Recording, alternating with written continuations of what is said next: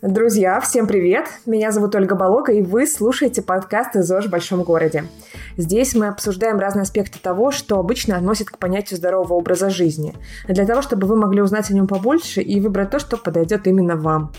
Наш сегодняшний выпуск выходит в эфир при поддержке российской компании Неармедик. Это производитель противовирусного препарата Кагацел.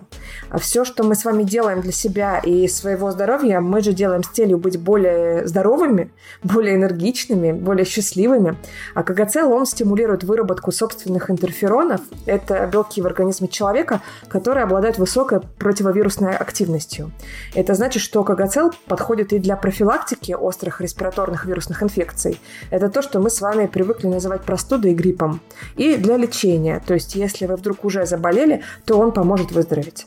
Подробнее о нем можно почитать на сайте www.kgcl.ru. Ссылку мы обязательно дадим в описании этого выпуска. И, как и любой препарат, КГЦЛ имеет противопоказания, и перед применением, конечно же, нужно проконсультироваться у врача. Ну а мы начинаем наш выпуск номер 32, и сегодня у нас в гостях Евгений Дроздовский. Евгений спортсмен, марафонец, триатлонист, он один из организаторов проекта X-Waters, это заплывы в открытой воде. Еще Евгений занимается тренерской работой, он учит плаванию и готовит ребят к прохождению триатлонных стартов. Наш разговор с ним сначала шел о стартах в открытой воде и в целом о плавании, а затем мы поговорили о спортивном пути Евгения и о том, как э, со временем он полностью ушел в тренировки и спорт, продав свой бизнес. Но я не буду больше вас задерживать, я только скажу, что если вам понравится подкаст, пожалуйста, оставьте нам отзыв. Нам с Женей будет очень приятно. А я приветствую в нашей студии Евгения Дроздовского. Евгений, привет! Спасибо тебе, что согласился стать гостем нашего подкаста. Давай сразу с места в карьер. Прям начнем с того, а, с чего мы с тобой начинали общаться, с чего знакомились. Это с проекта X-Waters, в котором ты э, очень занят, да, в котором ты такое важное участие принимаешь.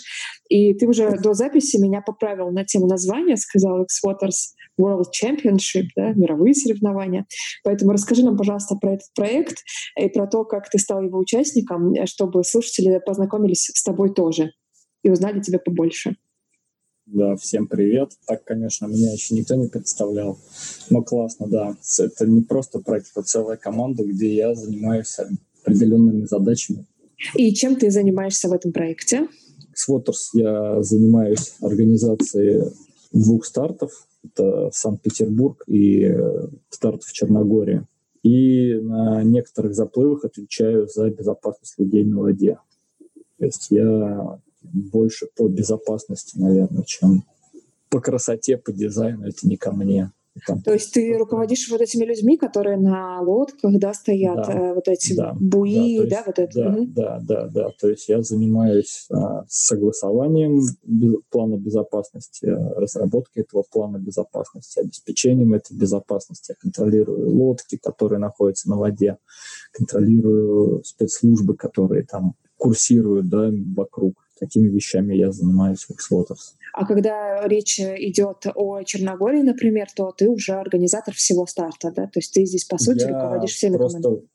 Я просто представитель э, российской, ну, с, с, со стороны Xwaters. Я представитель, как бы, я веду переговоры с местным организатором, потому что у нас франшизный старт. Я веду переговоры с местным организатором, который на месте все это организовывает, все это делает. Я, мы просто обсуждаем, как это должно быть. Он это реализует или он рассказывает, как он это видит, и мы это там вместе как-то реализовываем, да, и, и слежу за правильным проведением старта в Черногории. Есть, ну, а сколько вас, сколько вас человек в команде? Ух, ну, нас вообще, наверное, больше трехсот. Да, но по факту, по факту, больше половины из них это волонтеры, потому что мы их тоже всегда считаем нашей командой, да, потому что без них это никуда. А так нас, конечно, полноценно занято проектом 9 человек. Каждый занимается своим делом. Дизайнер есть, есть э, люди SMM, маркетологи. Но все это вот затеял наш вдохновитель Александр Базанов в 2016 году и с тех пор этот проект развивается и растет. А, он затеял это в 2016 году, а ты присоединился к этому проекту тоже в 2016 году? Я участвовал в первом заплыве, который был организован а, всего лишь там силами нескольких людей да, из проекта. Это с Александром Базановым, с Сергеем Рыбкин, Марат Багдалов. С ребятами, с единомышленниками, да, взяли как бы и решили, что почему у нас в, в России нет таких стартов, да, и почему у нас в Нижнем Новгороде живут. Никто не плавает. Они вот сделали первый тестовый заплыв а, в 2016 году, заплыв через Волгу. Наверное, за неделю разлетелись эти там 400, нет, первые, первые были 300, наверное, слотов, потом к вечеру добавили еще, и за два дня все слоты там практически были разобраны, их всего было там 400, и э, ребята поняли, что надо делать. Угу. Продолжать, продолжать это. И вот у нас а, родилась миров, мировая серия. Переросло это в название и в бренд X-Waters, да, тогда это еще никак не называлось, называлось это Волга Свим. Вот. Сейчас это X-Waters, это крупнейшая международная плавательная серия, рожденная в России в 2016 году. Ну, причем плавательная в открытой воде. То есть, да, вы да. организовываете старты, переплывая там все, что можно, да, что можно Волгу переплыть, мы уже поняли, что еще переплываете. Ух, ну за четыре года, да, за четыре сезона мы организовали 27 стартов в шести странах и продолжаем расти. В, в этом году у нас будет 15 стартов, на которые уже открыты да, регистрация. И э, в пяти странах они будут проходить. В планах, конечно, все это развивать.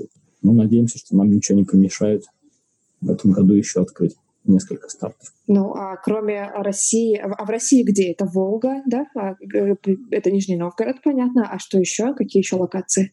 У нас есть э, Урал, Селигер, Москва, Уфа, Санкт-Петербург, Арктика, Самара. Арктика — это поселок Териберка на Кольском полуострове. И в этом году мы еще открыли Кузбасс, это, вот, это Россия. А это если не Россия, да, ты говоришь, пять стран, еще четыре страны, где еще? Еще у нас в Черногории старт проходит в мае месяце, в июне у нас в Вене проходит старт, будет проходить. В августе у нас Сиван, это Армения. Также в августе у нас Австрия в ГТЗ, и в октябре у нас Мальта. Слушай, а откуда взялась идея, в принципе, плавать в открытой воде? Вот это первое соревнование организовать, да? То есть э, ты, я так понимаю, когда первый раз э, столкнулся с этим, ты был участником, ты плыл, да? Да, у меня получилось, что я в то время уже увлекался триатлоном, увлекался бегом, и мне супруга говорит, что Женя, смотри, там, значит, ребята там из Нижнего Новгорода делают старт, ты тут только все бегаешь, а смотри, там можно поехать и проплыть, и пробежать, пока, значит, я там, вот, да, круто, куда плыть, что делать. Для меня было такое все еще, новинку все. То есть, а, несмотря на какой-то там уже триатлонный опыт, да, на то время, я ну, слышал что-то про заплывы, про какие-то, да, что где-то там кто-то куда-то плывет, мы там все обсуждали Босфор. И ребята, ну вот Александр Базанов, он в то же время тоже там регистрировался на Босфор, там на какой-то другой старт иностранный. И на один поехал, его отменили на Босфор, чтобы зарегистрироваться. Это такая целая история. Это надо там, значит, не проспать регистрацию, оплатить ее, потом там почтой отправить документы. Ну, в общем, где-то в какой-то момент машина не сработала, и Саша никуда не поехал. Вот сел, придумал старт в Нижнем Новгороде. Вот так это все зародилось, в общем-то, из простого какого-то желания человека делать что-то классное, а, попробовать и сделать. Вот переросло в международную серию, которая сейчас ну, известна, популярна, и мы, так скажем, ну, крупнейшая российская серия стартов. А насколько сильно плавание в открытой воде отличается от плавания в бассейне? Ведь насколько, ну, я так понимаю, что большинство людей все-таки не тренируются в открытой воде, да? Большинство людей ходит в бассейн, там что-то плавает, плавает, а потом вот такие, а, переплыву-ка я Волгу. И тут начинается самое интересное. Ну, наверное, я скажу так, что э, это было, может быть, там года три назад, да, там четыре, когда эти там все только старты начинались, там мы ну, не берем только наши старты, да, там много других организаторов, там беговые сообщества.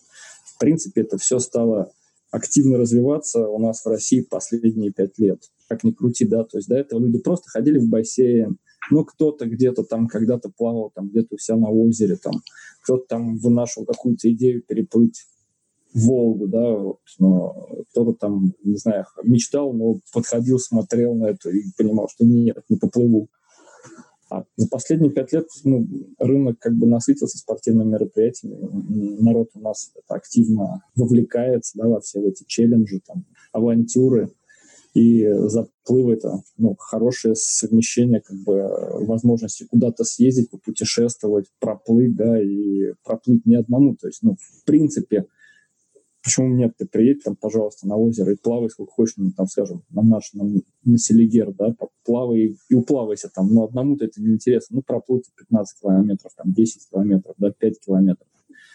3 километра, даже километр вышел на берег такой, круто, я проплыл, ну, молодец. А когда это целое сообщество, которое живет этим, да, то есть у нас сейчас там старты проходят, где собирается там по тысяче человек, то есть тысячи людей, которые заряжены на одну идею, да, там, скажем, переплыть Волгу, проплыть вокруг Петропавловской крепости, да, то есть, ну, это вот это люди, которые хотят это делать.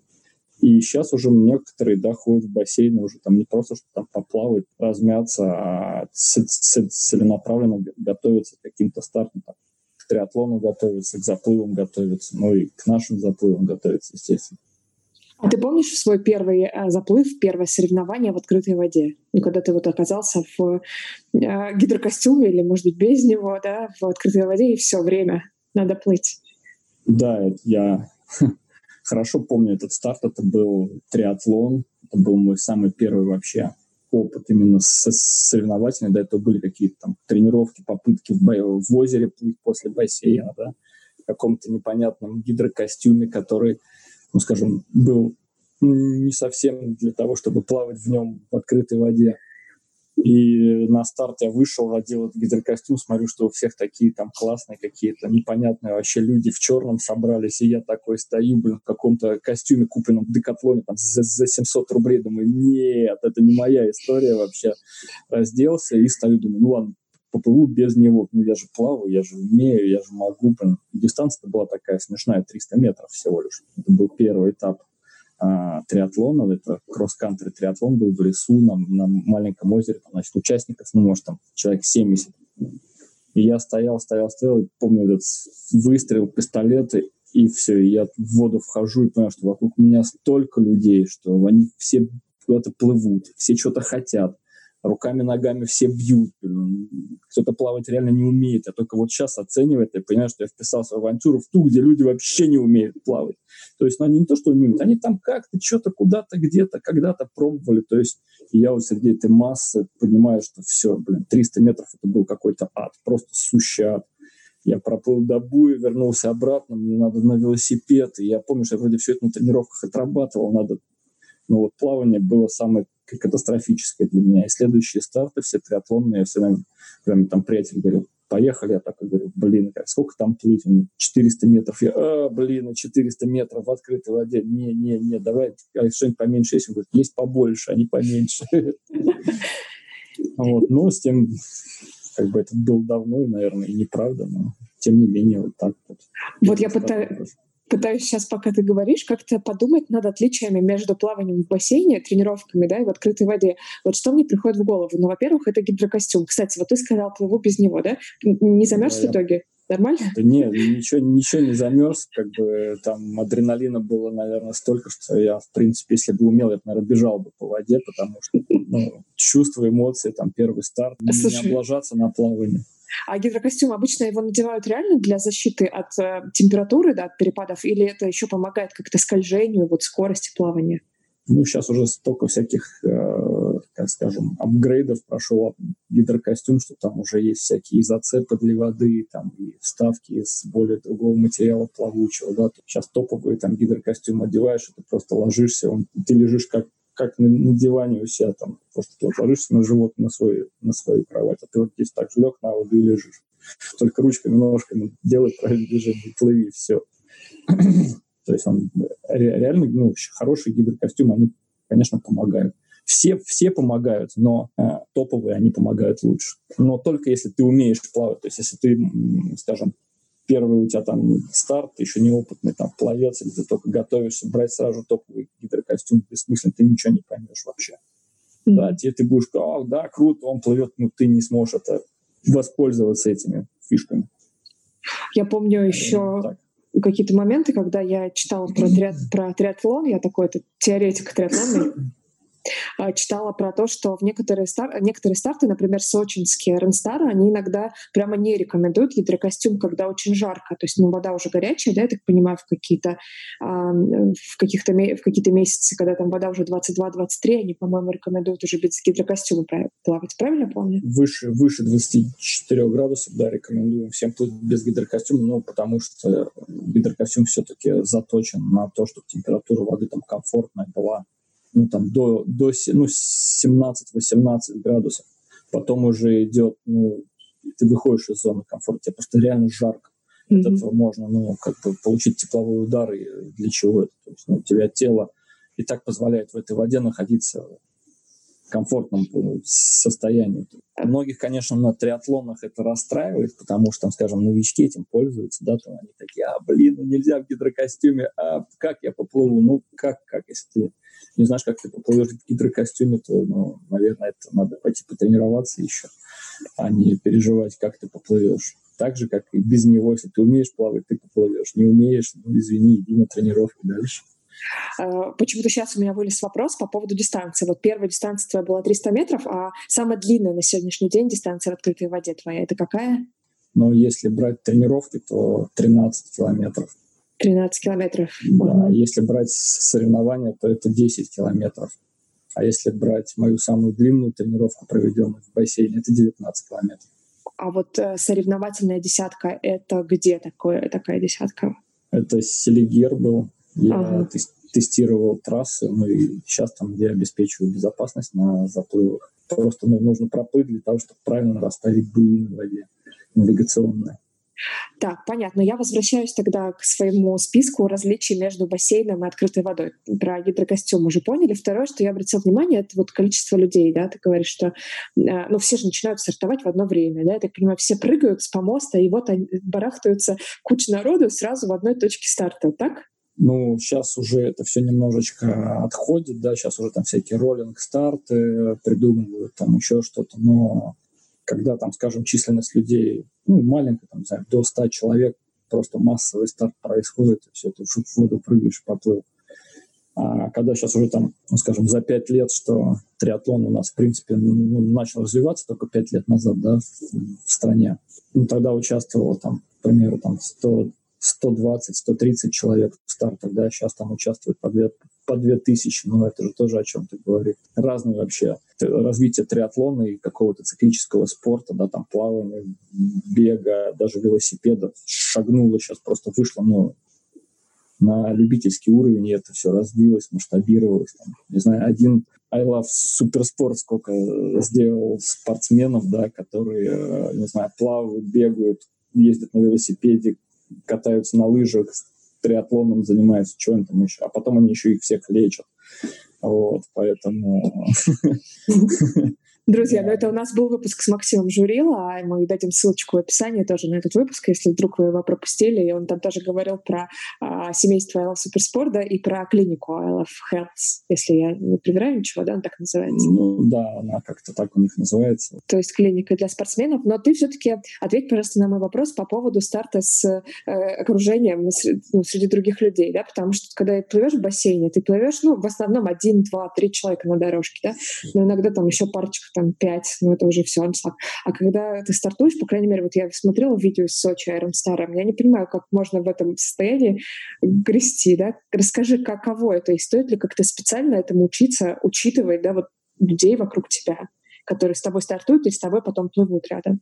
Плавание на открытой воде это как э, отдельная дисциплина, да, и в ней есть как бы всякие пунктики, там, не знаю, там, как правильно гидрокостюм одеть, как там, не знаю, шапочку натянуть, очки одеть, как там правильно плыть. Э, и старт является, ну, одной из дисциплин, которую отрабатывают люди на тренировках, там, когда ходят к тренеру, он там рассказывает, объясняет, как это правильно сделать.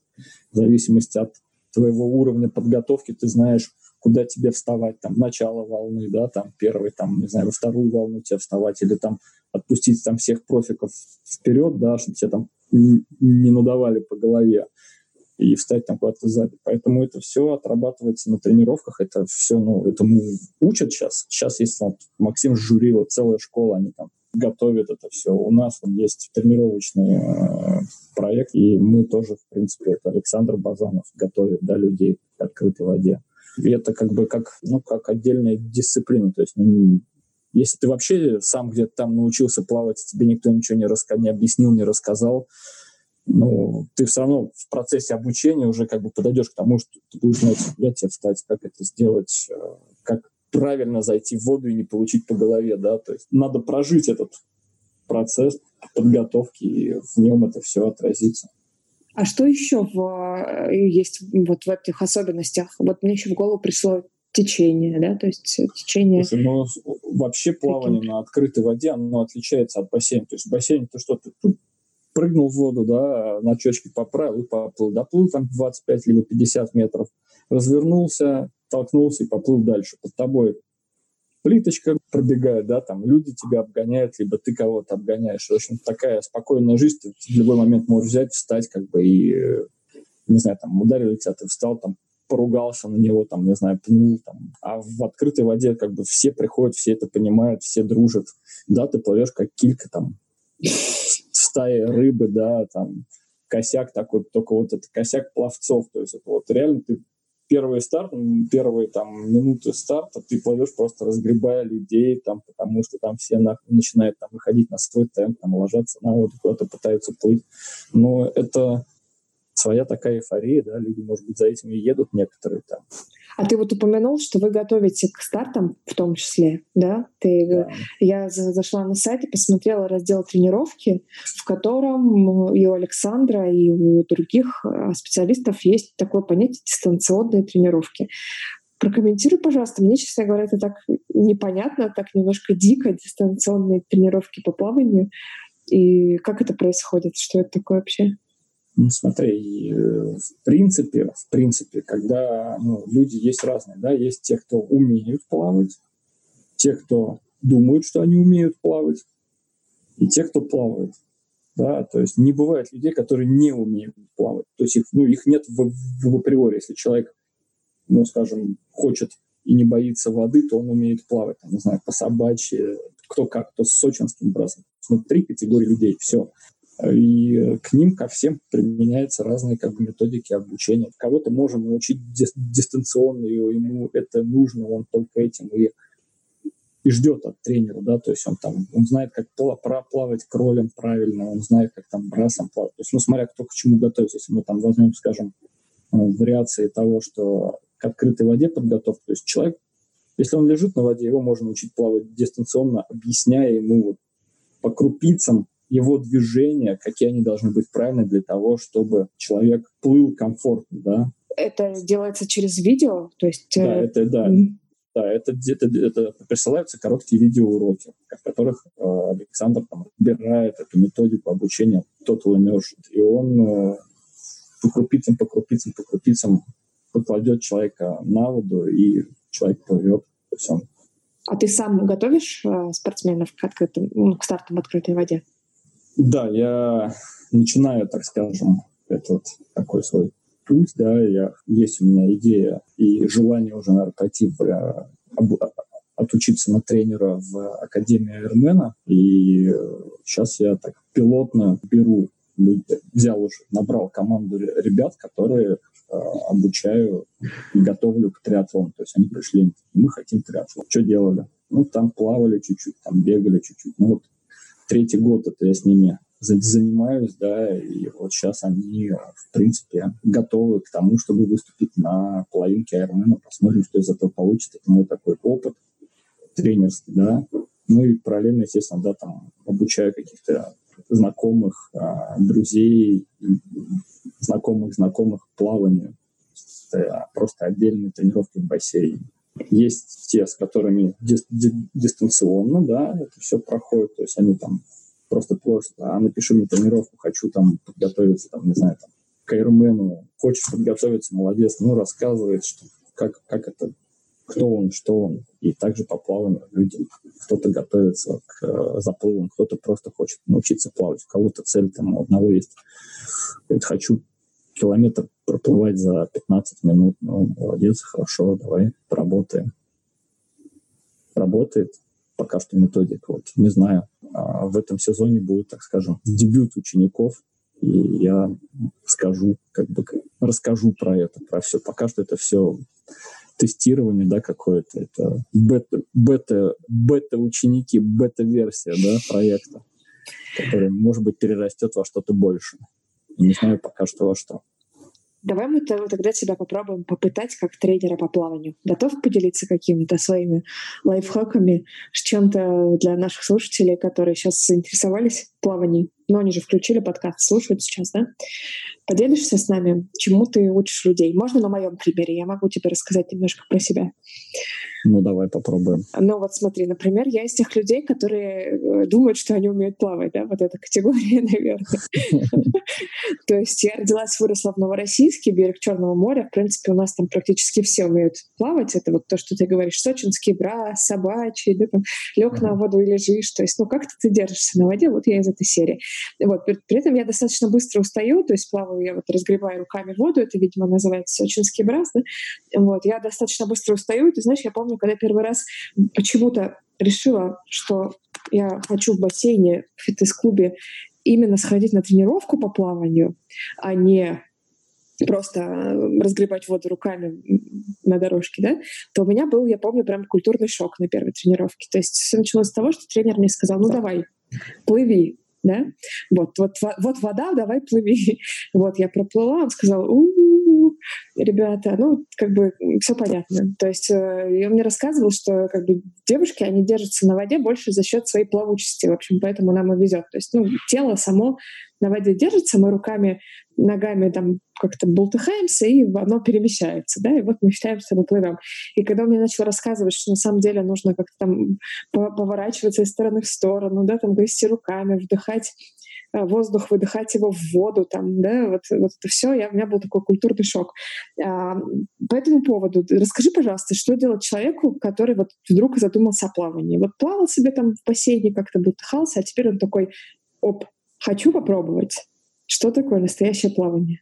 Но есть на самом деле всего лишь два пути, если человек уже хочет. Да? То есть первый путь, он просто идет в бассейн и пытается что-то делать там. Пытается э, проанализировать свои действия, приходит домой, открывает YouTube, смотрит там всякие, не знаю, каналы там тренеров по плаванию и думает, что вот оно мое, я сейчас все научусь, для чего мне там какой-то тренер, я могу сам, да. Можно так, можно, вообще идеально, можно, но долго. Вот реально это можно, но долго. И второй путь это самый, наверное, продуктивный, самый правильный, тот, который можно поставить, да, это просто обратиться к какому-то тренеру. То есть, ну, вот, среди тех людей, которые хотят плыть или хотят, там, не знаю, поучаствовать в каком-то заплыве. Сейчас, потому что сейчас все уже знают, что можно там в триатлоне там бегать, прыгать, там плавать, да, можно просто плавать. Многие это знают, многие как бы приходят с этим уже. Так вот, ты же не просто шел такой на столбе такой, тебе послание, о, блин, заплывы, хочу плыть, да? Наверняка есть в тусовке тот человек, который тебя зарядил, или ты где-то это услышал. Вот если ты это где-то услышал, что там какая-то школа, ну, пойди, зайди ты в эту школу, просто поговори, тебе расскажут, что и как делать. То есть если ты от друга это узнал, ну спроси у друга, где, у кого он тренируется, тебя друг всегда приведет к своему тренеру, и тебе тренер просто расскажет, покажет и объяснит, что и как правильно делать, нужно ли тебе, и так ты поймешь, надо тебе это или нет, да. То есть без тренера ты ну, потратишь просто то время, которое, если ты реально научишься плавать, и ты реально э, будешь участвовать в стартах, ты потом будешь думать, блин, ну вот я же вот мог еще на год раньше над всем этим начать заниматься, я же уже мог там проплыть, там, не знаю, Волгу не первый раз, да, в этом году, а сейчас уже плыть там третий раз ее. Кто-то сейчас в этом году поплывет у нас юбилейную пятую Волгу, да, то есть это, ну, пять лет, а ты только первый раз. Там у людей уже коллекция медалей, а у тебя только первый. И ты вот как бы будешь жалеть об этом упущенном времени. Поэтому я все-таки рекомендую обратиться к тренеру, который, ну, реально будет тебя вести к твоему заплыву. Это вот первое, основное, что нужно сделать, да, если все-таки ты выбираешь путь свой какое-то обучение, ну, здесь только лишь свой ум, да, как бы свое осознание и понятие тела и правильное восприятие той информации, которую ты смотришь там на YouTube, не знаю, там где-то еще. Так тоже можно научиться. Ну вот, а ты тренер, я, допустим, прихожу к тебе на первую тренировку. Угу. Ума не приложу, что будет происходить, из-за этого страшно. Собственно, я думаю, это, наверное, основной такой порог входа, потому что непонятно, что будет. Расскажи, что будет. Вот я приду, что ты будешь со мной делать? что я буду с тобой делать. Да. Я, наверное, не буду тем злым папой, дедушкой, не знаю, там у кого, у некоторых людей такое бывало в жизни, там в детстве с дедушкой или с папой на лодке поплыли, там от берега папа в воду, плюх, плыви, типа, научился, поплыл хорошо. Нет, здесь, здесь все по-другому. Любой тренер, он начнет ну, просто с какой-то беседы вообще, ну, понимания того, что ты, кто ты, там какой-то расскажешь, там, плавал, не плавал, ну, все, что ты сейчас рассказала, да. После этого просто входишь в воду, и плывешь так, как ты можешь. Вот можешь плыть, там, не знаю, не опуская головы в воду, плывешь, не опуская головы в воду. Можешь плыть, не знаю, красиво. Ты вот плывешь так, как ты хочешь плыть. И дальше тренер ну, начинает тебе рассказывать, что ты делаешь не так, что ты делаешь так. И, в принципе, при первом же знакомстве все становится понятно тренеру, да, как тебя готовить, как, по какой программе тебя вести. То есть, ну, с чего все начать. Может быть, ты там не знаю, взяла, проплыла, и тренер говорит, блин, давай, давай улучшать результат. Он спросит, сколько там плаваешь, там, километр, два, сто метров, сколько ты можешь проплыть. И тренер на первом же занятии, в принципе, понимает твой уровень подготовки, и дальше идет как бы обучение. Все зависит от, от формата, опять же. Можно вот Александра Базанова, он проводит семинары, да, такие обучающие за, за два дня, вот он там рассказывает, показывает, и человек через два дня просто плывет кролем. Можно так пойти, потом просто идти в бассейн и оттачивать свое мастерство. А можно долго ходить к тренеру и заниматься, и будешь каждое занятие плыть все лучше и лучше. Твою технику просто будут подстраивать перестраивать твою технику на нужный лад, настраивать это. Как вот приходишь в магазин, покупаешь гитару, да, берешь ее в руки, она вообще никакая.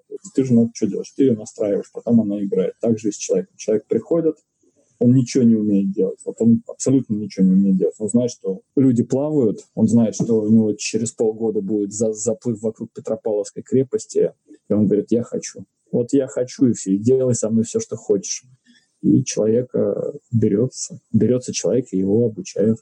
А что происходит в процессе обучения? То есть есть какие-то упражнения специальные, да, или просто э, говорят, ты плывешь, тебя на каждом, на каждом как-то круге или на каждом проходе тебя тренер корректирует, говорит выше руку, ниже голову, да? Что происходит? Ну, конечно, да. То есть если это индивидуальная тренировка, то тренер с тобой либо в воде, либо на бортике. Ну, все зависит от твоего уровня, как ты плаваешь. Если ты вообще, ну, там, не знаю, не дышишь, не, не лежишь, не понимаешь движения рук, ног, тренер, естественно, с тобой в воде стоит, в бассейне, правильно тебя кладет, двигает, показывает на тебе эти все движения, как, как это должно быть. То есть это вот, ну, если ты пришла в бассейн уже именно к тренеру. А если ты э, занимаешься онлайн, да, по системе онлайн обучения, то у тебя, ну, тебе на телефон приходит задание с видеоупражнением, которое ты берешь и просто делаешь там, не знаю, 100 метров правой рукой гребешь, потом 100 метров левой рукой гребешь. И сама, чувствуя там свое тело, понимаешь, умеешь ты плыть или не умеешь. Ты знаешь, плавание часто э, рекомендуют как такой полезный вид спорта, чуть ли не для всех. Но вот почему-то я чаще всего с этим сталкиваюсь, когда говорят про спину, да, то есть для спины нужно иди плавай бассейн. Или когда говорят про суставы, то есть что нельзя перегружать суставы, занимайся вот в бассейне. А, ты, ты, наверное, больше про соревнования, да, соревнования — это, наверное, что-то другое, но можешь ты как-то прокомментировать эту тему с плаванием?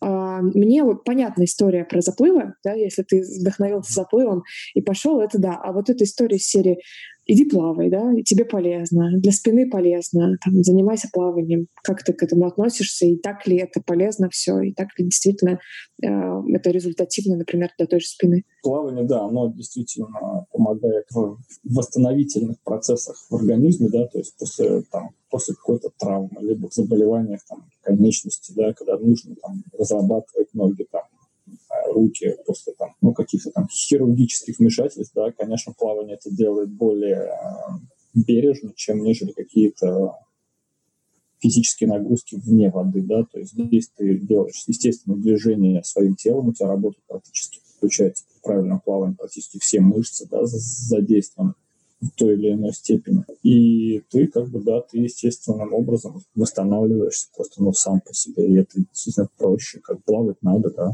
это не такая большая нагрузка. Главное понимать, что человек, ну, не так, что он там, если он может держаться на воде, да, то это восстановление, реабилитация проходит гораздо быстрее, нежели чем в спортзале. Тоже можно, но все, все, все, опять-таки же индивидуально. Нельзя там сказать, что у человека болят ноги, да, его там врачи полгода уже лечат, и он там пойдет в бассейн, и все, он там поправится. Нет, все делается по рекомендациям и согласованием с, с лечащими врачами. Ну, а так, в принципе, да, как бы плавание, оно помогает реально помогает. У меня был случай, у меня э, была травма спины, и я не мог. Вернее, я хотел как бы кататься на сноуборде дальше, и мне врач говорит, что не-не-не, дружище, все это там будешь хромать. У меня была травма колена и спины будешь хромать, и забудь вообще про все. Но я ему сказал, да, конечно.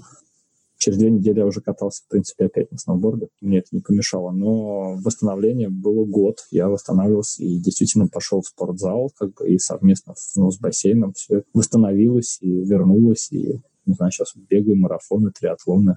А совместно с бассейном это нужно, получается, тоже с тренером заниматься? То есть если тебе рекомендуют плавание вот именно в целях восстановления, в целях там, улучшения Но, здоровья. Опять-таки же, опять-таки же есть же ну, разные, разные, разное плавание. Да? Есть спортивное плавание, а есть лечебное плавание. Лечебное плавание оно проходит в бассейнах там, при каких-то медицинских комплексах. Да? То есть там там другие бассейны, там не, не по 30, не по 50 метров бассейн, там такой бассейн, не знаю, 5 на 5, да, с тобой в воде там корректор твой, тот, кто тебя корректирует, твой тренер, да, и ты там делаешь какие-то упражнения, находясь просто в воде если это действительно реабилитация какая-то. А если тоже речь идет просто о плавании, как о самом процессе, когда ты реально плаваешь, то есть ну, пришел в бассейн, там, не знаю, там брасом проплыл, там еще что-то туда, это, конечно, способствует там и э, восстановлению, и профилактике, да, всех болезней, связанных там со спиной, потому что нагрузка на спину идет, спина работает, и она разминается вся на руки, там, на суставы, это все, да, действует, все это работает. Плавание это надо. надо. Надо всем? Да, ну, не знаю, да, почему нет? Ну, человеку свойственно, наверное, больше плавать, нежели чем там летать или еще что-то делать. Ну, мы пока не очень знаем летающих людей. Хотя соревнования среди летающих людей, типа флюктага, Red Bull флюктаг тоже уже существует, да? Да, то есть, да нет, люди, в принципе, летают, там, возьми э, соревнования людей в дисциплине вингсьют, это такой костюм, крылья, которые люди летают. Или реактивные ранцы, вот тоже, в принципе, можно взять. Ну, в принципе. Слушай, да. ну я вернусь к плаванию. Мне, знаешь, часто казалось, ну, мне раньше казалось, что э, плавание это ну, просто один из видов физической активности. И вот у нас часто возникает тема похудения в подкасте, и что, в принципе, можно заниматься и плаванием. До тех пор, пока Максим Журила в разговоре со мной не сказал про то, что плавание, в общем, добавляют жирка, как правило, подкожного, потому что э, вода холодная, да, ты тренируешься, ну, плюс-минус более-менее холодной воде, плывешь тоже в холодной воде, и организм со временем приспосабливается, накапливая подкожный жирок. И все, после этого меня отрубила тема плавания в качестве похудения. Но здесь смотри, опять-таки же, опять-таки же вернемся к тому, что ну, для чего ты используешь плавание, да? То есть это как, это как в принципе, как ди, ты говоришь, это как диет. Я, ну, как физическая я активность, как бег, Подожди, да? Нет, вот, типа бег. Да, а, как, как типа бег. Опять-таки же, все зависит от того, как ты плаваешь. То есть для чего ты плаваешь. Если ты просто похудеть, значит, у тебя должен, должен быть свой наставник, который тебе говорит, там, приходишь в бассейн, там, плывешь 20 метров так, 20 бассейнов так, 100 метров так, тогда да, это работа. А когда ты просто такая пришла в бассейн и там с сочинским брасом поплавала, что-то такая, ой, я похудею. Конечно, нет. Это так же, как диета. Она работает только в комплексе с... То есть, например, чтобы похудеть, пошла там на какую-то, не знаю, там девочки ходят на различные тренировки, да, которые там заставляют их там прыгать, скакать, веселиться и после этой тренировки прийти в бассейн и просто там поплавать, тогда как бы ты похудеешь от тренировки, а не от бассейна. Если просто прийти в бассейн и там сочинским брасом поплавать, тоже не похудеешь, оно, ну, ты не жжешь калории. А если ты пришел и реально плаваешь, там пришел, ну, прям на часовую тренировку, проплыл 3, 3 километра, да, ты, ты похудеешь. Но это не так, как ты, как девочки там многие хотят, пошла плавать и там и через неделю я должна там 2, 2 сантиметра в талии убрать. Нет, это не так происходит, это действительно происходит долго, и, знаешь, даже, скажем, не похудение, это перестроение тела, потому что если ты занимаешься реально плаванием, то это у тебя три тренировки, ну, две, хорошо, две тренировки минимум в неделю, нормальные тренировки, а лучше в идеале, конечно, должно быть три. И вот если ты в таком режиме занимаешь, значит, в твоей жизни есть еще чем-то, это плавание дополняешь. То есть, ну, я сейчас уже не знаю людей, которые просто ходят в бассейн три раза в неделю, просто поплавать в бассейне. Они все равно там на какую-то групповую тренировку сходят там в бассейне, не знаю, они там сходят в какой-то там спортзал или еще куда-то, да, и потом где-то там поплавают. Вот, ну, а просто прийти в бассейн поплавать, ну, так нет. Ну, а есть еще всякие тренировки в воде. Ну, акваэробика давно известна. Сейчас в последнее время стали появляться, э, там, не знаю, велосипеды, ну, там типа РПМ, то есть велотренировки, да, да в воде какие-то еще. Так я же говорю, что это, ну, ты приходишь на групповое занятие в воде, тогда ты похудеешь. Это можно как бы как использовать как похудение, но опять я говорю, ты спросил, можно ли плавать и похудеть? Можно, если реально плавать, приходить и работать. Как вот, если ты готовишься к марафону, ты обязательно похудеешь, каким бы ты ни был.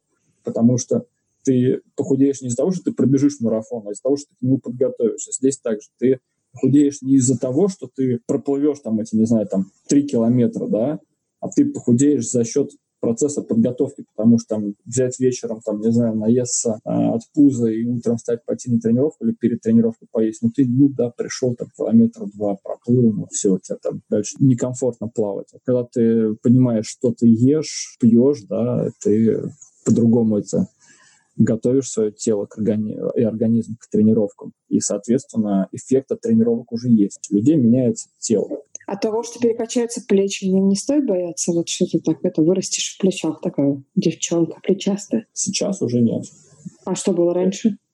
Девочка. Ну вот девочки, которые там вот, только формируется конституция тела, тогда да. А так, ну, как бы у тебя появится, подчеркнутся плечи только и все. От То того, что выровняется спина, может такое произойти? Ну, вот я, я сижу, что... стулюсь, но я выровняюсь Мы... от того, что буду плавать конечно. У тебя появится, ну, тебе заходит... Все зависит, опять-таки же, от количества тренировок и от твоей усердчивости и, и как ты работаешь на тренировках. Друзья, хочу напомнить вам, что наш сегодняшний выпуск выходит в эфир при поддержке компании Неармедик, производителя препарата Кагацел. Это противовирусный препарат. Он стимулирует выработку собственных интерферонов, белков в организме человека, которые помогают бороться с вирусом. Он подходит для профилактики ОРВИ и если вы вдруг заболели, он поможет выздороветь. Пожалуйста, почитайте о нем подробнее на сайте www.kagacel.ru. Ссылка будет в описании выпуска. Ну и, конечно, предупреждаю, что, как и любой препарат, Кагацел имеет противопоказания, и перед применением нужно проконсультироваться у врача. Благодарим наших спонсоров за то, что делают выход выпуска возможным, и возвращаемся к нашему разговору с Евгением. У меня все время возникают какие-то глупые вопросы к гостям. Я, пожалуй, тебе их тоже позадаю. Вот по поводу плавания. Я лично не особо как-то любитель бассейна, хотя многие мои знакомые, друзья, родные, они прям любят бассейн, просто ну, поваляться. Я не люблю бассейн, знаешь, по каким причинам? То вот может быть, ты что-то прокомментируешь первое. Мне тупо холодно. Это, скорее всего, значит, что я медленно плаваю, да? То есть, видимо, просто мне не хватает нагрузки. Ну, во-первых, как бы да. То есть от того, что как ты двигаешься, ну, в бассейнах вода в среднем где-то там 20, от 26 градусов, да, то есть, ну, примерно где-то так, там, 24 бывает, там, 23. То есть, ну, ты же вот приезжаешь на море, да, у тебя вода 23 градуса, ты такого какое теплое море. Почему в бассейне оно холодное? Потому что ты ничего не делаешь, ты ничего не делаешь. То есть, ну, если ты замерзаешь в бассейне, выйди и погрейся в сауне. А, там, встань под душ, согрейся и вернись обратно. Ну да, только Опять. если я уже в сауне, я уже обратно не вернусь, скорее всего, в бассейн. Ну, То есть, ну, я мерзну. В, душ, в душ сходи. Ну, значит, это опять-таки же это говорит о уровне твоей подготовки. Ты же за, за, замерзаешь не через два часа в бассейне, да? Через какое время? Ну, минут через 15 я начинаю уже промерзнуть. Вот. А человек, который приходит там на тренировку попал, у него 15 минут только разминка идет. То есть он за, за 15 минут так ну, извиняюсь выражение, потеет, да, что, ну, тепло, комфортно и хорошо. Ну, опять-таки, понятно, что если ты занимаешься в бассейне, в спортивном бассейне, там, да, там вода холодная. Надо, значит, сменить бассейн на там, где спорткомплекс какой-то пойти. Ага. Второй вопрос у меня Да, это бабушки называется. Мне кажется, многих волнует вопрос бабушки. То есть, ну, я не имею в виду старушек, а имею в виду вот разных тетенек, которые а, приходят в бассейн поболтыхаться, поболтать. Они там вдоль бортика иногда стоят, да. Но самое главное, что они очень так медленно плывут по дорожке, mm-hmm. вот медленно. И как-то они, по-моему, расстраиваются, когда их обгоняешь. Вот. Э, э, ты знаешь, я, ну, поскольку много клубов посещала, то я видела, э, некоторые клубы пытаются с этим бороться, ну, точнее, не бороться, а как-то развести людей. Они говорят, там, первая, вторая дорожка, ставят такие пластиковые штучки и пишут на них, это дорожка для спортивного плавания, это тоже, а вот это вот, пожалуйста, для удовольствия. Вот. То есть как-то, ну, пытаются сегментировать людей, но в большинстве этого нет. Ты, получается, прыгаешь в бассейн и оказываешься, в общем, ну, вынужденным плыть там за какой-то бабульчикой. Расскажи, как вот с этим работать? В принципе, такая проблема всех бассейнов я предупреждала, что будут глупые вопросы, но, в общем, что, что волнует. Что лю- люди, да, когда их там больше трех человек на дорожке, уже как-то комплексуют, да. Но, с другой стороны, это вот там в самом начале подкаста ты мне задавала вопрос про мастер, да, на соревнованиях. Все зависит от того, к чему ты готовишь. Если ты готовишься реально к мастарту, ну иди ты на ту дорожку, где больше народа, это твой опыт. Твой опыт. Ну и как бы любой человек, который, там, скажем, приходит в бассейн, он знает правила там, посещения бассейна. Если не знает, там всегда при входе можно взять, почитать. Там такой, есть всегда пункты о том, что есть дорожки для плавания, для спортивного плавания, есть дорожки для отдыхающих, да, там для бабушек, для людей, для, со, для сочинского браса, там, для тех, кто после зала просто пришел там чуть-чуть поплавать, поотмокать в бассейне, да. Вот. И ты изначально просто идешь на ту дорожку для спортивного плавания, да, идешь на ту дорожку и плаваешь там. А если уж на твою дорожку пришла старушка, не знаю, многие, знаешь, как делают? Плывут, плывут, и во время обгона начинают их плыть еще активней. Это Заливают водой их, что ли? Ну, ты, э, э, это естественно, ты пытаешься ее обогнать, ты, от тебя больше брызгов, и, как правило, два раза, два-три раза такое происходит, и если есть куда уйти, то люди обычно все понимают, и они уходят. Ну, это те, кто реально понимают, что они оказались не на той дорожке. Если такого не происходит, ну что, терпеть, ни в коем случае не надо там драться, там хватать за ноги, это плохой тон, как бы просто плывешь перед того препятствия, которое ты обплываешь. И, ну, такова участь твоя. Сегодня плавать на, в бассейне с большим количеством народа. Но это опыт, опять-таки же опыт.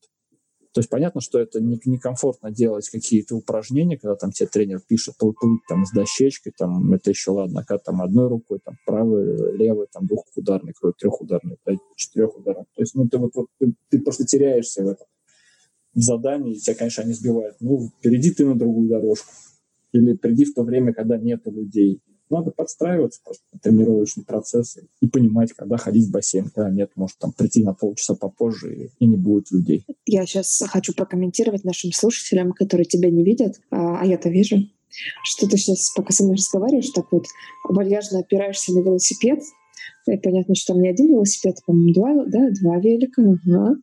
вот. А сзади тебя три медальницы, три, да, три. С кучей-кучей медалек. Вот эти Ага, да, вижу. Тогда давай-ка я тебя попытаю по поводу твоих спортивных успехов, потому что я помню, что ты очень-очень давно занимаешься спортом. Прям, мне кажется, ты уже себя не представляешь без тренировок. Когда ты начал? И с чего ты начал? Начал я, наверное, времен, как только пошел, потому что я родился в, Санкт-Петербурге, на Васильевском острове, и вокруг моего дома, не знаю, у меня во, во дворе была хоккейная коробка, рядом был стадион с кучей всяких секций, там, хоккей, футбол, бег, картинг, э, стрельба. Я, наверное, попробовал все, но больше всего, наверное, задержался это в футболе, хоккее. Ну, не особо хоккей был больше дворовая такая игра, когда мы там зимой выходили в залитую коробку и там рубились там мальчишками, играли там, двор на двор. Интересно это было. Фехтование было долго, наверное. Два сезона я занимался фехтованием, там на рапирах дрались. Потом был футбол долгое время, продолжительное. Потом был альпинизм и парашютный спорт. В парашютном спорте я остался и до сих пор в нем. Это во сколько лет ты начал заниматься парашютным спортом? Первый раз прыгнул я в свой день рождения в 16 лет. И как твои родители к этому относились? К чему? К парашютному спорту и к тому, чтобы прыгнуть в 16 лет. К 16 годам у меня родители уже привыкли. К тому, что ты лезешь в фехтование и в хоккей, Нет, и вообще везде? Тому, или что? К тому, что я делаю и как. Это было меньшее зло, которое могло вообще со мной произойти. Нормальный мальчишеский вид спорта. Я не знаю, я все, я все, все, все детство хотел прыгнуть с парашютом. У нас была парашютная вышка типа КО. И ее разобрали, когда я туда поехал и хотел прыгнуть с папой. Но, все на моих глазах разобрали, стали разбирать. В общем, пунктик остался. И как только появилась первая возможность, я сразу же прыгнул. Насколько об этом не жалею, мне сказали приходить, когда, когда будет 16 лет, я и пришел. И ты как-то остался в этом а, профессионально? То есть это в качестве работы стало твоим таким делом жизни? Ну, я имею в виду, в принципе, спорт. Или это что-то такое параллельное? Последние два года это уже нет, наверное, последние, ну, почему два, четыре года уже, я все это два думаю, уже, уже четыре года прошло четыре года последних я занимаюсь ну, только спортом, да, вот, только триатлоном, готовлюсь ко всяким стартам, тренируюсь, стараюсь больше, в принципе, ничем не, не заниматься. То есть это твоим таким делом жизни стало последние четыре года, да? До этого был какой-то бизнес или работа? До этого было, да, были бизнесы, работы какие-то были, но я, в принципе, никогда ни на кого не работал, только на себя. Были какие-то проекты, были какие-то различные бизнесы. Последний у меня был крупная строительная компания, я ее продал. И, в общем-то, с тех пор больше какие-то большие проекты, кроме X-Waters, я не вписываюсь, не делаю. Просто нет времени. Я в какой-то момент понял, что если работа мешает твоим тренировкам, нафиг нужна такая работа. Ничего себе! Да нет, просто я в какой-то момент понял, что, наверное, я занимаюсь не тем, чем хочу. Хотелось чего-то другого. Знаешь, как вот раньше люди жили, не знаю, 30 лет считался это очень старый человек, да. Потом люди стали жить там до 50, до 60 лет. И сейчас люди там живут практически там, ну, если карта складывается, то можно и сто лет прожить, да. То есть, в принципе, за это время можно прожить не одну жизнь, а прожить несколько жизней. И вот, наверное, в 5-6 там, лет назад я просто понял, что я хочу вот все, что там было, оставить там. Вот, ну, все, я, я, я так больше не хочу. Я не хочу утром просыпаться, ехать в офис. Я не хочу думать о том, чем я занимаюсь, быть ответственным, там, не знаю, за, за за тысячу людей, которые вокруг тебя, да, и которые там жаждут тебя просто, не знаю, там, ты им должен что-то говорить, что-то рассказывать, платить зарплаты. Я просто сказал, что я не хочу больше этого ничего. Глобально вот так вот не хочу. И просто оставил все там и начал новую жизнь. У меня появилась, у меня появилась семья, у меня родилась дочка. Я занимаюсь тем, чем я хочу. То есть я делаю вернее, я участвую в классном, крутом проекте, да, X-Waters, да, я делаю то, что мне нравится, я не считаю это работой. Живу по принципу, у меня нет трудовых будней, потому что я занимаюсь любимым делом. А откуда это началось? То есть, ну, наверняка же был какой-то момент, когда ты еще там, не знаю, я себе так это представляю, то есть ты еще, будучи в бизнесе, да, вот в офисе, ты начал почему-то тренироваться, может быть, ты к Ironman начал готовиться, например. Я сейчас фантазирую, расскажи ты мне. И вот в этот момент, да, началась вот эта твоя новая жизнь. Где она там зародилась? Да, зародилась моя новая жизнь, наверное, ну, люди все в какой-то момент начинают там думать, что, блин, ну, ну приходит какое-то, знаешь, это осознание, что надо что-то менять в своей жизни. И я в какой-то момент также просто понял, что, блин, ну я вот устал там, не знаю, каждые выходные ездить куда-то с друзьями за город, употреблять алкоголь, да, не знаю, с пятницы по понедельник проводить где-то вне дома с палатками, там всякие походы, турслеты, не знаю, скальные фестивали. Ну, то есть какой-то такой вот, вот веселый образ жизни мне просто в какой-то момент ну, мне так надоел. Я понял, что надо вроде как и чем-то серьезным заниматься в жизни. И, и ну, так сложились карты, что строительный бизнес, он стал более раскручиваться в моих там идеях, которые я делал, да, чем я занимался. И я стал строить компанию строительную, которая строила, делала, могла и я понял, что это несовместимые вещи. То есть, когда ты становишься человеком, который дает надежду на завтрашний день другим людям, да, которые на тебя работают, ты как бы, ну, упускаешь, урезаешь там свое, свое время, да, и больше его посвящаешь работе, как бы проекту и компании в целом, когда ты руководитель. И мы с моим приятелем, с Юрой, с Хацеевым, Юра, привет, наверняка будет слушать подкаст. Я в то время просто ходил в спортзал, немножечко плавал, там, занимался на тренажерах, а, ездил на аэродром, прыгал с парашютом раз, раз от раза. А Юра занимался, как тогда мне показалось каким-то очень странным видом спорта, да, то есть я у него спрашивал, ты куда? Он говорит, я на тренировках. говорю, зачем? Он говорит, да пойду там сегодня надо пробежать там 10 километров и проплыть потом еще там часик в бассейне. Такой, чего сделать? Он говорит, ну там побегать. Я говорю, вообще нормальный человек, в голове-то не жмет. Он говорит, да нет, все нормально. Ну и мы так расходились, наверное, ну может там, ну полгода там. Он по своим интересам, я по своим интересам. Потом мне это все, значит, там все больше и больше становилось интересно. И я помню этот момент, когда он мы сидим перед майскими праздниками в офисе, и он говорит, я на выходные там, ну, на праздники на Майорку улетаю, ты что будешь делать? Я говорю, «А я поеду на аэродром, попрыгаю, потом поеду за город с компанией с нашей будем, не знаю, пить пиво, курить кальяны, да, то есть веселиться, купаться, загорать, отдыхать. Он говорит, а ну ладно, ну и после праздника встречаемся, так сидим друг напротив друга в офисе, он говорит, ну как прошло, я там рассказываю, мы там туда съездили, в Карелии побывали, на Ладогу съездили, на Онеге искупались пол Карелии проехали. Я говорю, а ты как? Он такой, а я вот.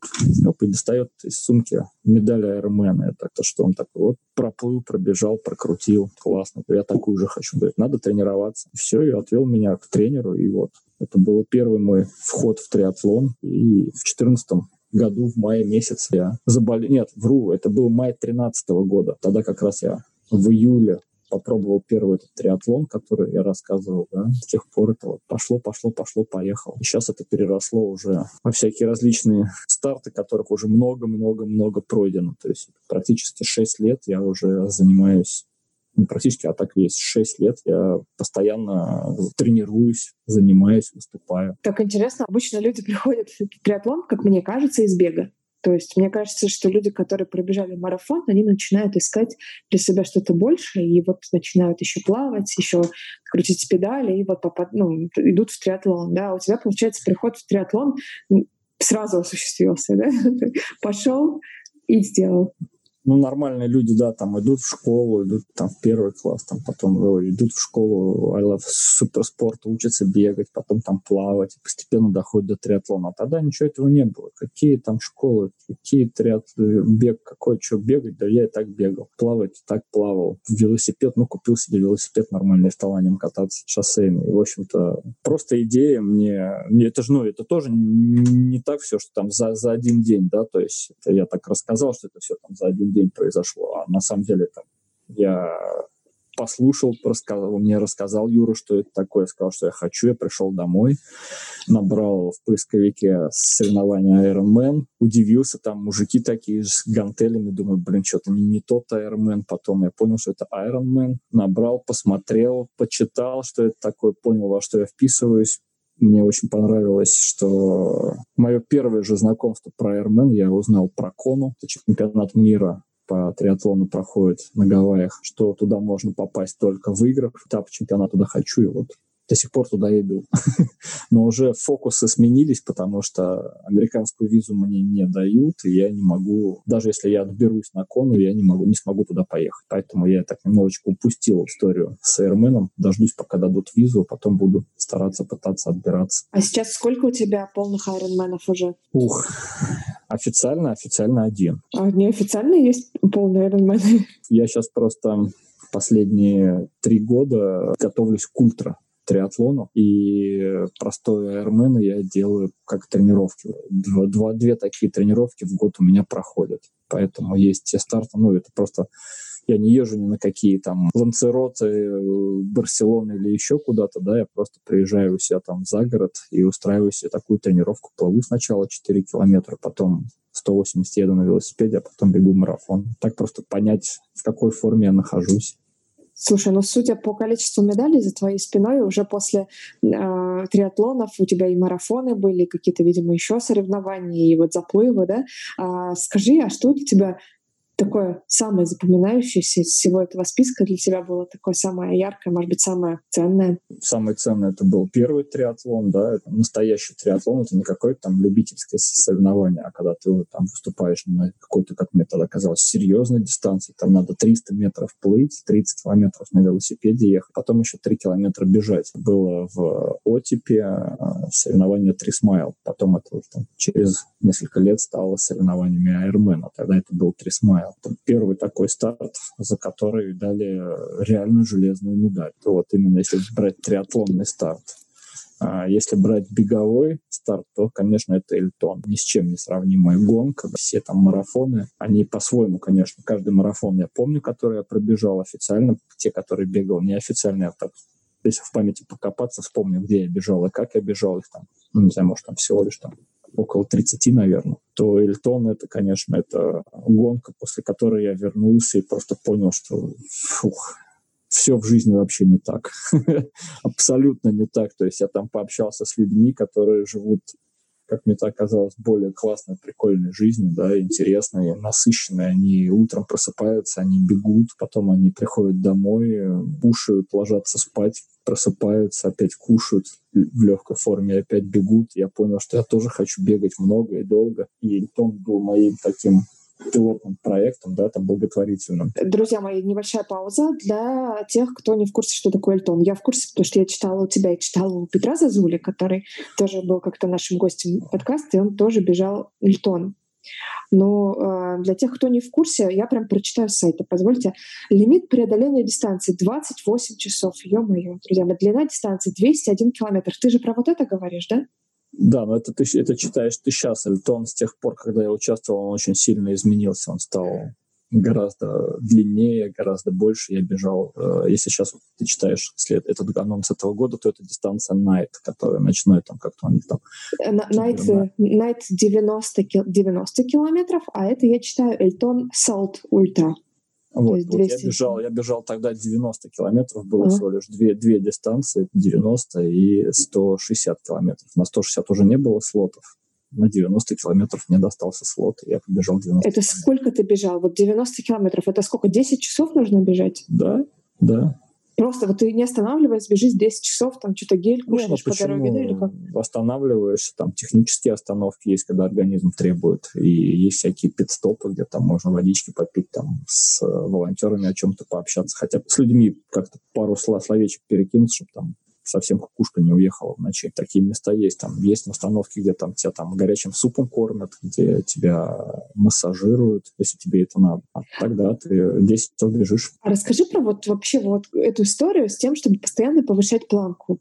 Ведь мне кажется, это же может вообще никогда не закончиться. А когда на тебя смотришь, то становится понятно, что человек, который уже многие старты, в том числе вот такие сумасшедшие километражи, да, пробежал, то э, и он продолжает, продолжает, да, себе ставить какие-то новые цели. Ведь у этого же нет предела. Что ты чувствуешь на эту тему? Как ты вот видишь это впереди? Слушай, это то чувство, которым я живу, наверное, вот это вот и есть такая суть, да, потому что мне мне самому чертовски интересно, на, насколько и где предел у человека. Фишка в том, что, ну, так, в принципе, и устроен. То есть есть люди, которые приходят в триатлон, да, и такие, я хочу получить статус аэромена и он там два года пашет над собой, упираясь, ну это если правильно, есть люди, которые там хотят за год, он там два года пашет, там все, он, значит, получает эту медальку, у него там куча постов в Инстаграме, там я Айрмен, все, потом он вешает на гвозди и забивает об этом.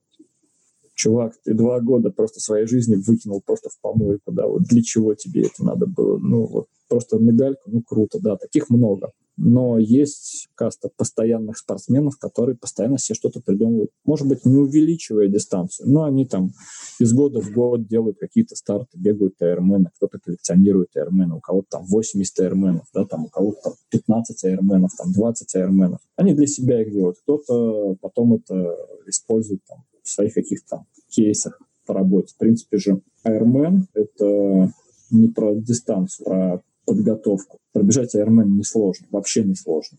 К нему сложно подготовиться. Также и марафон пробежать несложно, к нему сложно подготовиться. И каждый раз, когда ты понимаешь, что ты, блин, вот предел-то, вот он, ты вроде прошел Ironman, все, а что дальше? Ты понимаешь, что ты можешь, по крайней мере, я себя беру, я понимаю, что я могу что-то делать долго. И мне нравится продолжительная история. То есть мне уже не интересно там выйти на старт половинки, скажем, бороться за какой-то результат, там, войти в топ, да, там, спортсменов еще можно, но другая подготовка, что мне это даст? Ну, вот реально, что мне это даст? То, что я там за 4 часа сделаю, ну, пускай не за 4, там, за 4, там, с половиной часа сделаю половинку Айрмена или там за 8 часов сделаю полный Айрмен, ну да, ну круто, да, молодец, сделал. И как бы ты 8 часов просто провел на дистанции, сделал, да, ну. А здесь история про подумать, там, не знаю, вот это бежишь, когда утро, да, вот у меня были тренировки, когда я готовился а, в прошлом году к своему там челленджу. У меня были тренировки беговые по 60 километров. В неделю у меня была одна тренировка больше 50 километров. Я каждую неделю бегал в среднем где-то по 150 километров, наверное, минимум у меня было в неделю. Каждое утро просыпаешься, десяточку пробежал, и потом вечером у тебя там другая тренировка, вторая там какая-то. Ты успеваешь много о чем подумать, у тебя меняется образ жизни, ты делаешь все гораздо быстрее в жизни, чем люди приходят в офис и сидят в офисе по 8 часов. Просто сидят для того, чтобы в конце месяца получить зарплату. Для чего? Зачем? Ну, ты сейчас рассказываешь как человек, который занимается этим профессиональный только этим, да, то есть, ну, я имею в виду только спортом. А наверняка же так не всегда было, и твои клиенты, я думаю, тоже, я имею в виду ребята, с которыми ты занимаешься, а, готовишь их а, к триатлону, да, а, они же наверняка работают тоже в офисе многие, и здесь все время возникает вопрос, а где вот найти это время на тренировки. Мне кажется, даже Ironman — это такой вызов для, а, скажем так, не бедных бизнесменов, да, и топ-менеджеров, различных руководителей, в основном все-таки дяденек, э, меньше тетенек. Это такой вызов на тему еще и подготовки в том плане, что работа же никуда не девается, семья никуда тоже не денется на этот период, и ты как-то должен сам организоваться для того, чтобы найти время для этих очень интенсивных тренировок, причем находить его регулярно, чуть ли не каждый день. Здесь опять-таки же вопрос цель. Для чего тебе? То есть если просто сделать э, старт, то да, пожалуйста, просто там всем родным говоришь, ребята, у меня новый проект, Airman два года, все, вот у меня там два года будет посвящены этому проекту, через два года я вешу медальку там на стенку и больше, в принципе, ничего не делаю. Но так не бывает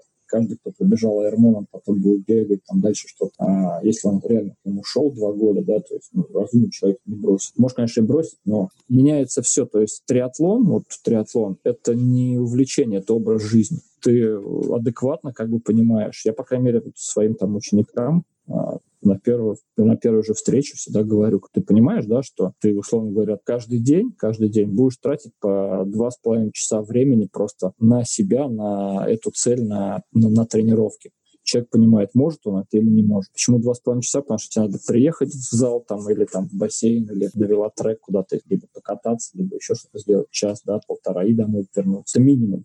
А дальше люди как бы ну, освобождают, они там перестают ходить в бары, они перестают ходить к друзьям, они больше встречаются с друзьями в бассейне. То есть меняется круг общения. Пошло, пошло, пошло, пошло, пошло, поехал. Ну, триатлон — это образ жизни. Куда ни плюнь в квартире, да, у меня везде напоминание о триатлоне. У меня тут там, э, там гидрокостюм висит в шкафу, рюкзаки, сумки, вода рядом, велосипеды, баночки, бутылочки, витамины. Это образ жизни. В принципе, если готовиться не каким-то там супер челленджем и не на супер результат, а просто человек-любитель, который захотел, ну, часа в день может включить его куда-то, эту тренировку часовую, включить там два раза, три раза в неделю, два часа, три раза в неделю тренировки. Любой человек может. Это ты, например, занимаешься танцами, ты ходишь на тренировки, ты занимаешься, не знаю, там, йогой, ты ходишь на, на те же тренировки. И здесь точно так же. Если человек интересуется и он чем-то занимается, то переключившись на триатлон, он найдет время на триатлон, переключившись на бокс, он найдет время для бокса, ему это интересно. Тебе, тебе интересно читать книги, там люди по три часа сидят книги читают. Таких в триатлоне мало, но есть. Меня очень заинтересовала тут э, одна тема. Э, я слушала спикера, который рассказывал про чрезмерное увлечение спортом. Знаешь, про что была речь?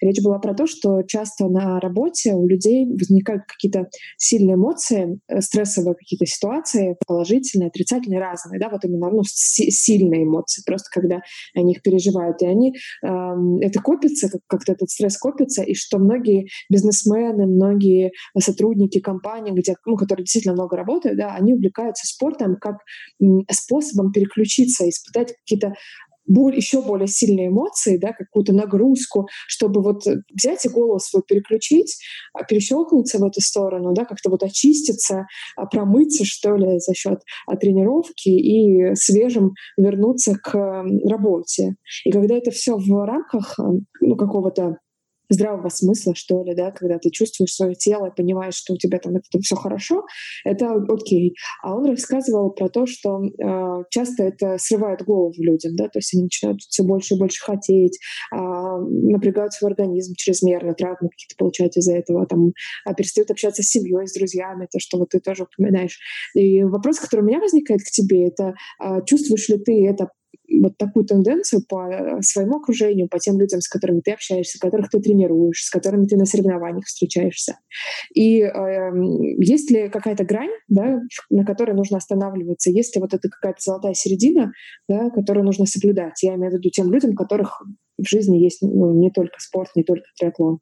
Есть работа, есть семья, есть друзья, есть там что-то еще. Здесь вопрос просто твоих возможностей. Да. Можешь ли ты тайм-менеджмент свой построить таким образом, чтобы ты успевал все? Я когда начинал это все, у меня были, да и сейчас, в принципе, еще есть как бы, такие баталии с супругой. Ты опять там на три часа в бассейн поедешь, нет, чтобы там дома что-то сделать. Но со временем это все все понимают, это все, все, все подстраивается, перестраивается, и люди это принимают, в конце концов. Я про окружение да, говорю. Если ты действительно этим занимаешься, ну, я думаю, что это видно, и люди как-то это воспринимают, и ты начинаешь, ну, учишься просто договариваться с семьей, если они как-то это перегибаешь, ты пал. Но опять-таки же, что такое перегибать пал? Когда человек безумно упорото там готовится, значит, у него есть какая-то цель, если это взрослый человек, он же, ну, тоже не так это, что приходит домой и говорит, дорогая, я начал заниматься триатлоном. Она такая, ага, хорошо, смотрит, смотрит на нее. Как только банан меняется на гель, она ему хлоп сковородкой, да, по голове.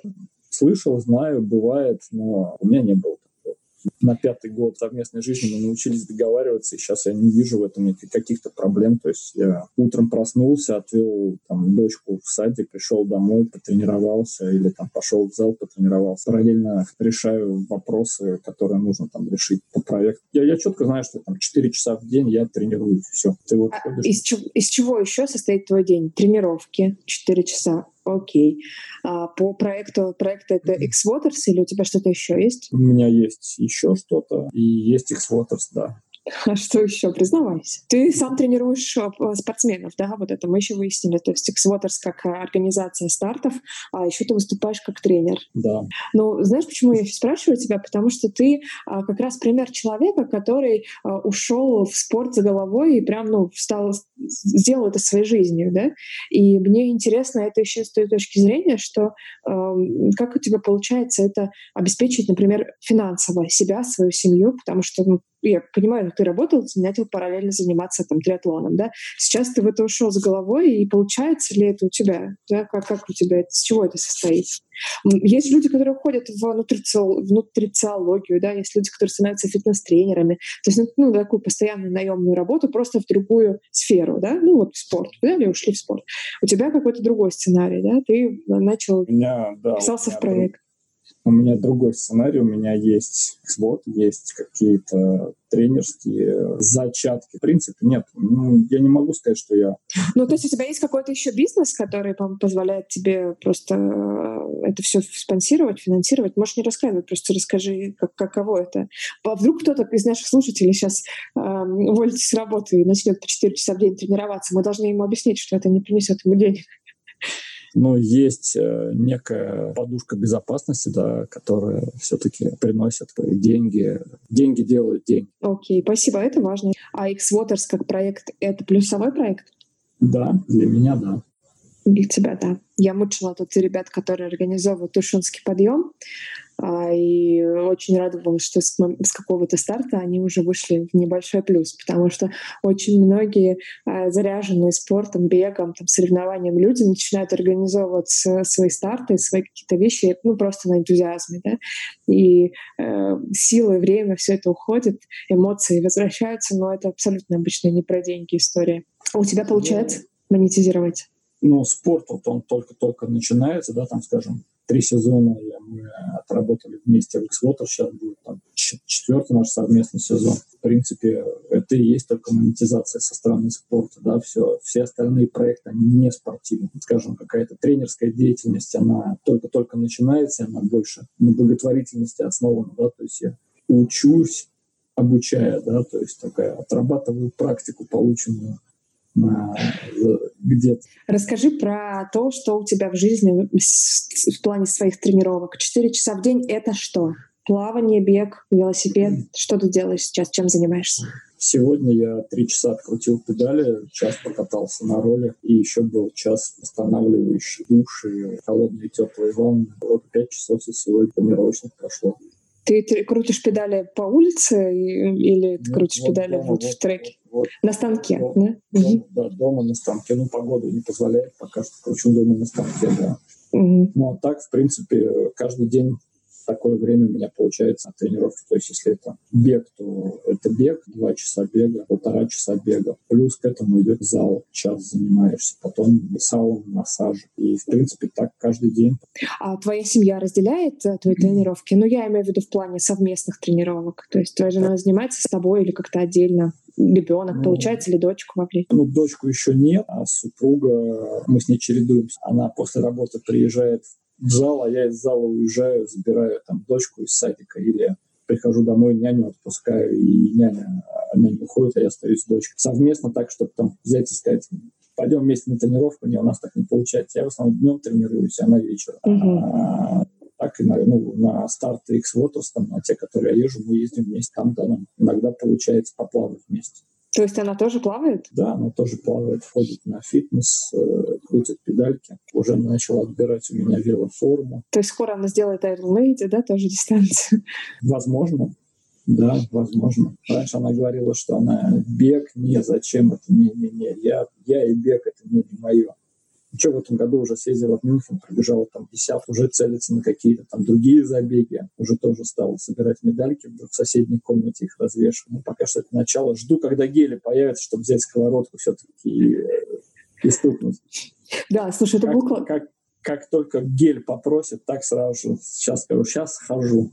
Это был очень классный мем, да, я не знаю, все ли про него знают, просто вот эта история, да, из серии, как э, правило, как следить за своим мужчиной, да, если вместо банана появился гель, вот это начались проблемы. Да, а, да.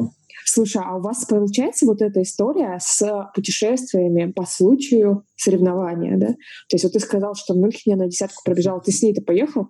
Да, она, э, у нас это еще была недалека годовщина совместной жизни, и она поехала одна в Мюнхен, думала, что она там будет одна бежать. Я сказал, что я никуда с тобой не поеду. Но потом все туда приехал, пил себе слот и с ней эту десятку бежал. А потом поехал по Европе, путешествовали еще. И закончилось это все совместно заплывом на Мальте, который я организовывал. Классно. Давай тогда про другие зожные штуки. Вот расскажи, как ты питаешься? У тебя есть какие-то специальные подходы к питанию? У меня есть специальные подходы к питанию только во время тренировок. Во время, в смысле, в течение четырех часов? Да, и, ну, я употребляю спортивное питание, а все остальное у меня не регламентировано вообще никак. Каждый день я ем мясо обязательно, все остальное, ну, обычный рацион человек утром проснулся, кашку скушал, неважно, там в 4 утра проснулся, там, в 9 утра проснулся, или в 9 утра уже пришел, когда дочку в садик отвел, ну, все, сел позавтракал обязательно. Обязательно завтрак, ланч, обед, полдник и ужин. Ну, то есть как минимум пятиразовое питание, да? То есть да. ты придерживаешься такой регулярности. Да, обязательно. Я каждый день ем суп. Без мяса, без супа это как грустно жить. Я еще хочу спросить, а есть ли еще что-то у тебя в жизни такого, что ты ввел в свою привычку, ну, например, там, медитации или какие-то еще специальные практики, кроме спорта, которые ты вот обязательно нужно, и это делает тебя лучше? У меня есть четыре пункта, которые я обязательно делаю каждый день. Значит, я каждый день тренируюсь, я каждый день проектами занимаюсь, да, которые, ну, скажем, работа, да, я не называю это работа, просто время, которое я посвящаю проекту, да. Я каждый день провожу время с семьей, и каждый день делаю что-то для семьи. Вот четыре пункта, которые у меня ежедневно выполняются в том или ином а, ключе. А что ты делаешь для семьи? Вот последний пункт очень интересен. Ну, на примере, может быть, вчерашнего дня, позавчерашнего. Скажи, что это было. Например, вчера это был пункт, что жена должна была вернуться с, с работы и собрать вещи себе там в командировку и ребенку отправить его к бабушке.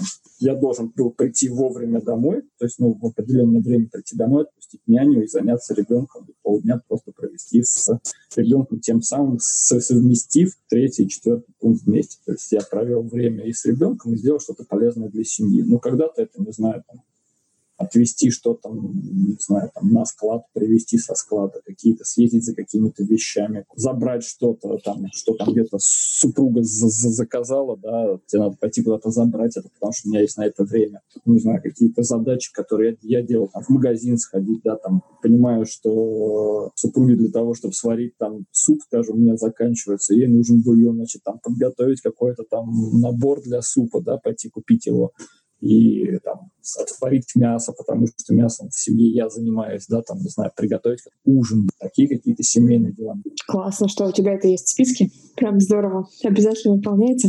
Давай тогда будем потихонечку завершать наш разговор. Я хочу тебя в конце э, задать такой вопрос. А есть ли у тебя э, за период твоего очень-очень долгого спортивного, твоей долгой спортивной истории, да, такой очень интенсивной в последние годы, э, есть ли у тебя какие-то открытия или какие-то э, вещи, которые ты для себя понял, как очевидные или как какие определенные принципы, да, и ты бы хотел с нашими слушателями этим поделиться, вот этими своими находками? Ну, наверное, единственное правильные вещи, которые я понял, это, наверное, теми, которыми я пользуюсь сам и поделюсь ими. Надо постоянно планировать свое время. Можно там планировать, начать с того, что просто вечером садиться и планировать свой день на завтра, и утром просыпаться и открывать, там, скажем, ежедневник, и видеть, что ты там себе запланировал, исследовать это. Такой, скажем, первый шаг к дисциплине. Второе, вести все-таки здоровый образ жизни, да, как можно чаще отказываться от, от, от алкоголя. Можно просто